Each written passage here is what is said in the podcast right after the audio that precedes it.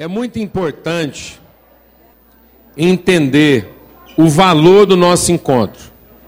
É muito importante entender por que que é, qual o significado da gente como povo de Deus, como igreja, se reunir. Muita gente hoje vai para as reuniões, bom dia, bom, bem? Muita gente hoje vai para as reuniões pensando em ser abençoado. Sabe qual a maior maldição do ser humano? Sabe qual a maior maldição do ser humano? A expectativa de ser abençoado. Porque uma pessoa que está pensando em ser abençoado, ele está confessando sistematicamente a sua maldição. Ó, quem não está abençoado ainda está o quê? Maldito. Então, todo equívoco do homem foi desprezar o conhecimento da bênção já concedida para buscar uma bênção expectada, uma expectativa de bênção. Então, quando a gente coloca, deixa Deus ministrar o seu coração. Quando a gente coloca a bênção no fim, qualquer iniciativa que tenha a bênção no fim é gerada num coração maldito. Vou falar devagar para você entender. Quando você está pensando em ser abençoado no fim, o pensamento nasceu de um coração o quê? Ainda não abençoado. Então foi um coração maldito que gerou uma proposta de ser abençoado no fim. A congregação da igreja não é para que você seja abençoado. A congregação na igreja é para que você seja iluminado a respeito de todas as bênçãos que já foram concedidas para que você deixe de pensar como um não abençoado e passe a pensar como um abençoado para um propósito. Deus te abençoou para um propósito. Deus nos abençoou para um propósito. Por isso a palavra de Deus diz o quê? Que bom que os irmãos vivam em comunhão. Que bom que os irmãos vivam em comunhão, porque ali Deus ordena a bênção e a vida para sempre. O que, que quer dizer isso? Quer dizer que a comunhão não é para que eu seja abençoado. A comunhão é para que eu possa discernir a bênção no contexto da vida. Porque se a bênção não for discernida para a vida, ela se torna minha pior maldição, porque ela se torna minha maior ignorância. Então a comunhão é para que você entenda o propósito de Deus já ter abençoado você. Para que, que você já foi abençoado? Por que, que Deus nos abençoou? Quando Deus criou o homem, a primeira coisa que Deus fez foi dar para ele uma missão? Não. A primeira coisa que Deus fez com o homem logo após tê-lo criado foi o quê? Deus os abençoou e disse. Então não adianta eu querer viver a vida sem saber a bênção que já foi o quê? Concedida. Você não veio aqui para buscar bênção. Amém? Você veio aqui para encontrar revelação para que você possa discernir todas as bênçãos de Deus já concedidas na sua vida, para que você possa cumprir o seu propósito. Presta atenção.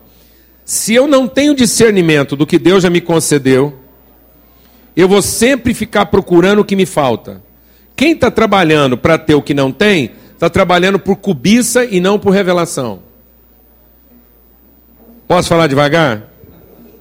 Se você não está trabalhando para revelar a bênção que Deus já te deu, você está trabalhando para ter a bênção que você não tem. Se você está trabalhando para ter a bênção que não tem, você está trabalhando por cobiça e não por amor. Então você não veio aqui para encontrar forma de ser abençoado. Você veio aqui para encontrar revelação sobre os meios de materializar e manifestar as bênçãos que você já recebeu. E para isso você tem que ter consciência delas. Amém? Por isso a Bíblia diz o quê? Quando uma raiz é santa, todos os ramos o são. Então, para que, que a gente reúne aqui? Para começar tudo de maneira o quê? Santa.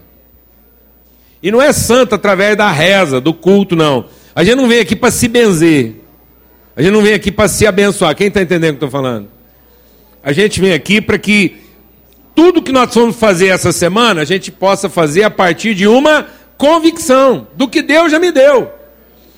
A semana que você vai ter agora não é para você trabalhar para ter o que você não tem. A semana que você vai ter agora é para você trabalhar revelando o que você já tem. Aleluia, irmão. Amém. Aprenda uma coisa aqui muito importante sobre fé cristã, porque às vezes muitas pessoas estão confundindo aquilo que é vida cristã com religião. E a gente fica achando que às vezes são grandes movimentos que vão. Aí você participa de uma coisa muito grande e você você recebe o dom. Uma coisa é receber o benefício do dom. Outra coisa é receber a comunicação de virtude. Muitas pessoas se beneficiaram do dom de Jesus dom da cura, de muita coisa lá. Tinha uma multidão apertando Jesus, uma multidão em volta dele. Estava em volta dele porque estava querendo alguma coisa. Uma mulher tocou em Jesus, 20 anos hemorrágica. Ela tocou em Jesus. Jesus diz assim: Alguém me tocou. Os discípulos perguntaram: Como é que o senhor fala alguém me tocou se a multidão te aperta? E ele diz assim: Porque eu sei que de mim saiu virtude. Quando a gente agendou esse encontro aqui, não era para que a gente se beneficiasse de um dom. Não é para que uma multidão de pessoas apertasse o azaf, quem quer que seja, e se beneficiasse dos dons. Mas é que numa forma de família, de comunhão, a gente recebesse transmissão de virtude. Recebe da virtude de Deus que há na vida dessas pessoas, e isso transforma a sua vida. O poder do Evangelho é a gente ser transformado em outra pessoa na medida em que nós vamos nos relacionando um com o outro. Amém? Hoje o país vive um momento assim de, um, de uma tensão muito grande. Muita coisa sendo desconstruída e muita coisa sendo questionada. E recentemente eu tive a oportunidade de, de viver dois momentos interessantes. Semana na outra semana, a gente. Não, na mesma semana, numa terça e numa sexta. Eu participei, na, numa terça eu participei de um fórum sobre violência em Goiás. E depois, na sexta-feira, eu participei da reabertura das atividades das torcidas organizadas do Goiás Esporte Clube. Depois de três anos de suspensão. Todas as torcidas organizadas do estado de Goiás estavam suspensas. Se reunir, usar carteirinha, todo torcedor de time no, no, em Goiás organizado estava proibido de usar a camisa da torcida por causa da violência. Então foi interessante. E eles estavam celebrando o último dia de proibição, porque no sábado eles iam voltar às atividades. E me chamaram como preletor. Bonito. E, foi muito interessante. Porque eu estava falando para a juventude. Uma das coisas que rolou no fórum aqui, eu não vou tomar muito tempo, não. Uma das coisas que rolou no fórum é que talvez uma das possibilidades de acabar com a violência no Brasil seria armar a população. Seria a gente ter uma população mais armada, que se pudesse se defender melhor. E eu comentei no dia que a gente estava falando aqui sobre a possibilidade de armar a população, eu falei assim, olha, então para ser justo, se armar a população vai resolver o problema, então nós tínhamos que distribuir arma de graça. Resolve o problema? Não, não. Tinha que distribuir arma de graça, para ser justo. Se armar vai baixar a violência, então o justo é que até quem não pode comprar teria sua arma. O Estado oferece um treinamento, o Estado oferece um treinamento e todo mundo teria arma. Porque não seria justo dizer que a arma resolve o problema da violência, uma vez que só quem pode ia comprar. E quem pode é quem tem dinheiro ou quem não tem o critério da lei compra de qualquer jeito. E aí, às vezes, aquele cidadão mais desfavorecido não teria arma, então não seria justo. Então tinha que armar todo mundo, como é na Suíça, como é em Israel. Quem não pode comprar arma, o governo dá de graça. E aí eu levei essa questão lá para as torcidas do Goiás. Eles representam mais de 30 mil pessoas no, no... Cada representante de torcida representa no mínimo 5 mil torcedores. Estava reunido ali o representante de quase 50 mil pessoas. Eu falei assim: vocês imaginam, vocês acham que acabaria a violência em Goiás? Se a hora que enchesse o Serra Dourada com 50 mil pessoas, todos estivessem armados? 50 mil revólveres dentro do Serra Dourada. E nós resolvemos o problema da violência no Estado. Sabe onde é que está o problema da violência, do abuso, do excesso de corrupção? Amado, vai entender uma coisa: nós não vamos acabar com a corrupção no mundo. A corrupção está dentro do coração do homem. O coração do homem é desesperadamente corrupto. Não é só o Brasil que é corrupto. onde existe muito dinheiro, ou você acha que às vezes uma obra num outro determinado país não tem cartel, não tem superfaturamento e não tem é, repassagem de interesse lá e. Qual que é a diferença quando a gente percorre outros lugares? A diferença é a cidadania. Por exemplo, em todas as obras onde teve Copa, não interessa quanto gastaram para fazer as Copas nos outros países, mas todas as obras foram entregues e funcionam. Nenhuma caiu. Aqui no Brasil não é um problema de que uma obra custou 800 quando ela tinha que ter custado 200 milhões. O problema é que ela custou 800 quando ela tinha que ter custado 200 e ela não foi entregue.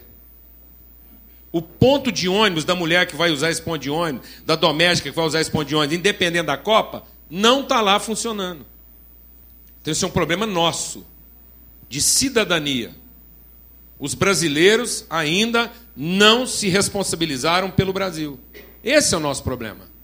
Não é só de corrupção, é de cidadania. Porque o que a gente comentou aqui no dia da negócio da violência foi que o Brasil sempre foi, desde a sua colonização, um país violento. Porque foi um país construído em cima de escravidão. 50 milhões de escravos foram trazidos para o Brasil. Dos quais só se aproveitaram 10 milhões, porque 40 milhões morreram. Só no frete. E esse país não é violento? Claro, esse país é violento, ele só é um país ameno. De clima temperado. E porque o nosso clima é temperado, a gente acha que aqui nunca houve violência, mas sempre houve. E a violência está no fato de que nós ainda pensamos como uma colônia pensamos como um país escravo, quando alguém se empodera de alguma coisa, ele resolveu o problema dele. E ele não tem mais responsabilidade com a comunidade. O nosso trânsito é violento, sabe por quê? Porque cada um está interessado em chegar no seu destino. O trânsito brasileiro é mais violento do que a guerra do Oriente Médio. Goiânia, essa cidade tão evangelizada, que promove eventos tão fantásticos, evangélicos, está entre as 30 cidades mais violentas do planeta. Eu não consigo imaginar quantas cidades pode ter no mundo. Mas pensar que entre 30, já, se Goiânia fosse uma das 30 mais violentas do Brasil, já era muito. Agora, do mundo, com 40% da sua população evangélica, Está faltando o que, amados? Está faltando responsabilidade comum, social. O nosso problema, amados, é que você sabe, sabe, sabe o que é um país armado? Eles falaram assim: ah, porque a Suíça todo mundo é armado, Israel todo mundo é armado e não tem violência. É, eu já fui nesses lugares. Você não sabe o que é um país armado. Eu fui em Israel. Você sabe o que é entrar numa pizzaria, num boteco, num bar, para pedir lá um sanduíche? E está todo mundo armado. Todo mundo. Você entrar numa pizzaria e o pai está lá com cinco meninos comendo pizza e uma Uzi, uma automática, uma metralhadora automática pendurada no peito. Uma pistola 45 automática em cima da mesa enquanto ele está distribuindo é, pizza para os filhos. Todo mundo é armado. Agora vou te falar uma coisa. Você vai ter dificuldade em encontrar um judeu pensando em arrancar a arma dele para atirar em outro judeu. A população suíça é 100% armada. Quem não pode comprar recebe arma de graça. Mas não tem nenhum suíço pensando em arrancar o revólver dele para tirar e acabar com a vida de outro suíço. Ou de qualquer outra pessoa. Ou de qualquer outra pessoa. Na Inglaterra, quando um cara lá, um policial armado, chega a puxar um, uma arma, ele pensa 200 vezes em dar um tiro, porque ele sabe que há 70 vezes mais chance dele acertar outro inglês do que acertar o bandido. E ele não quer correr esse risco. Mas alguém enfiou na nossa cabeça que nós estamos disputando o Brasil com brasileiros. E esse é o problema desse país. Nós ainda estamos disputando o nosso país conosco mesmo. E que vai ganhar esse país aquele que for mais forte, aquele que for mais poderoso e conseguir se sobrepor sobre os outros. Isso é próprio das colônias. As colônias disputam seu território entre si. Não é à toa que os imperadores colocavam seus principais guerreiros na arena para que eles destruíssem um ao outro, porque quando aquele cara que achou que ganhou de todo mundo e prevaleceu na arena, ele não percebeu que ele foi usado para matar seus aliados. Para destruir a força daqueles que podiam ter transformado o país e se libertado de uma mentalidade imperialista. Então, em nome de Jesus, a transformação é responsabilidade nossa. E não é uma transformação em que nós nos responsabilizamos em responsabilizar outros. A nossa responsabilidade não é responsabilizar outros, a nossa responsabilidade é assumir a responsabilidade. É eu estar dentro do meu carro e ficar indignado porque o ponto de ônibus não está funcionando. Amém, irmãos? Porque é um irmão meu que vai pegar aquele ponto de ônibus, que é uma desgraça. Não presta para um escravo. Entendeu isso ou não, amado? Então, em nome de Jesus, a gente vai ouvir uma música agora que nos desafia. E que a gente, no dia de hoje, levantasse de fato um clamor. Amém. Muita gente vai para a rua. Há uma, há uma tensão de conflito. Por que, que há uma tensão de conflito? Porque nós não estamos trabalhando um em favor dos outros. Mas alguém enfiou na nossa cabeça que nós estamos trabalhando uns contra os outros. Nós temos que trabalhar em favor dos maus governantes. E não contra. A gente não trabalha contra maus governantes. A gente trabalha a favor de maus governantes, não deixando que eles continuem o seu mau governo. É assim que a gente faz. Não é contra ninguém, amém, amados? É em favor de todos. É assim que a gente faz. Amém? Senhor, muito obrigado por esse tempo aqui. Muito obrigado pela dádiva do Senhor aqui na nossa vida. A gente não tem como agradecer. E num momento assim, um dia emblemático, uma mobilização pública, no sentido de, de alguma, alguma reflexão no nosso país. Não queremos questionar os motivos de ninguém, mas queremos, ó Deus, questionar nossa própria responsabilidade, nosso próprio compromisso. Ó Deus, que a gente trabalhe para entregar um país para os nossos filhos. Que a gente, de uma vez por todas, comece a trabalhar, ó Deus, não para lutar contra os brasileiros em favor do Brasil, mas para lutar, ó Deus, em favor dos brasileiros e do Brasil. Em nome de Cristo Jesus. Que nós possamos olhar para o Senhor e conhecer o coração do Senhor. Não é o que nós queremos para esse país, mas é o que o Senhor sonhou para esse país. Amém. Todos que estão aqui nesse palco, aqui nessa plataforma, são testemunhas de quantas palavras Deus proféticas, quantas palavras de revelação a respeito da nossa nação para o mundo. E hoje nós somos motivo de. de as pessoas olham para nós, como diz lá na palavra de Deus, Isaías, eles olham para nós e balançam a cabeça. A palavra revelada a nós, como povo, como igreja. Nós, como igreja, recebemos aqui nesse chão goiano, nós recebemos centenas de palavras proféticas, como clamores que vinham de outras nações, para que nós fôssemos luz das nações. Mas cada um seguiu o seu próprio caminho, cada um buscou o seu próprio interesse, cada um buscou o seu enriquecimento e o seu empoderamento pessoal. E hoje, ao contrário de ser luz para as nações, as pessoas olham para nós e balançam a cabeça. Porque nós nos afastamos de Ti andando atrás de nós mesmos. Que seja um tempo de arrependimento na nossa vida, acima de qualquer coisa, Pai. Em nome de Cristo Jesus. Amém. Amém. Eu vou voltar a insistir numa coisa com você aqui essa manhã. Você veio viver aqui um momento que, seguramente, se você receber por fé o que está sendo ministrado aqui, som, isso transforma a sua vida e pode transformar a vida da cidade e da nação. Porque nós não viemos aqui para é, ser é, entretido. Houve um derramar de virtude. Eu, eu já chorei muito na presença de Deus aqui essa manhã hoje.